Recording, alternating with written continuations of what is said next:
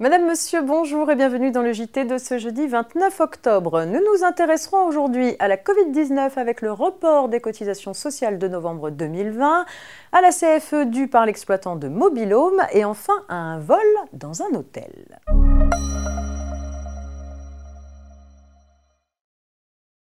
L'ACOS a annoncé que les entreprises affectées par les nouvelles mesures de la lutte contre la crise sanitaire pouvaient reporter sans aucune demande préalable les cotisations patronales et salariales dues à échéance du 5 ou 15 novembre sans pénalité ni majoration de retard. Cela concerne plus précisément les employeurs confrontés à des mesures de fermeture ou de restriction d'activité dans les zones de couvre-feu, d'alerte maximale ou d'alerte renforcée, à savoir notamment les cafés et restaurants, les salles et clubs de sport, les salles de spectacle et les cinémas en zone de couvre-feu.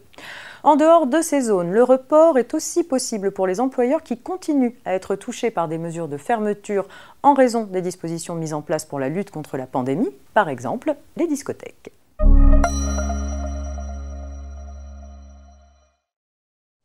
Il est question de la CFE due par l'exploitant de Mobilhome dans l'affaire suivante.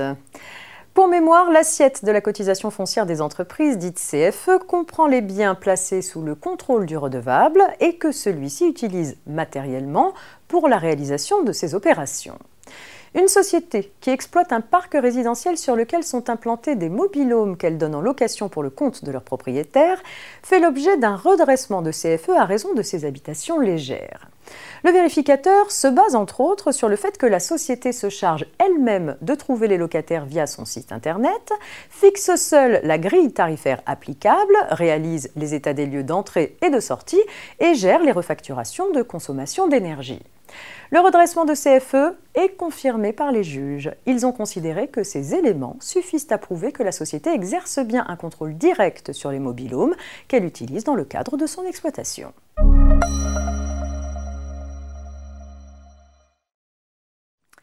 Lorsque le client d'un hôtel est victime d'un vol de ses biens déposés dans l'hôtel, la loi prévoit que l'hôtelier est automatiquement responsable, même en l'absence de faute de sa part.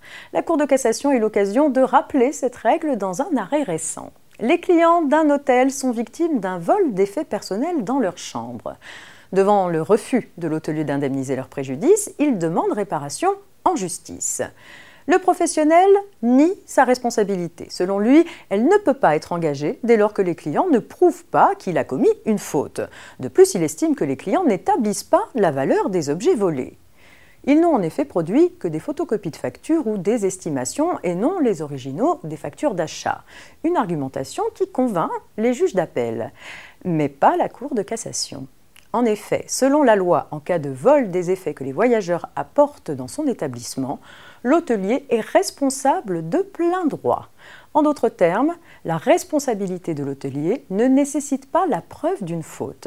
Le caractère fautif de son comportement, ajoute la Cour, n'est pris en compte que lors de la fixation de l'indemnisation. Si le client ne parvient pas à prouver une faute de l'hôtelier ou de ses préposés, alors son indemnisation est limitée au prix de la chambre multiplié par 100. Par ailleurs, concernant la valeur des objets dérobés, la preuve est libre puisqu'il s'agit de prouver contre un commerçant. Les clients peuvent donc établir cette preuve par tout moyen et notamment grâce à des photocopies de factures ou des estimations. Fin de ce JT, on se retrouve demain vendredi. Très bonne journée.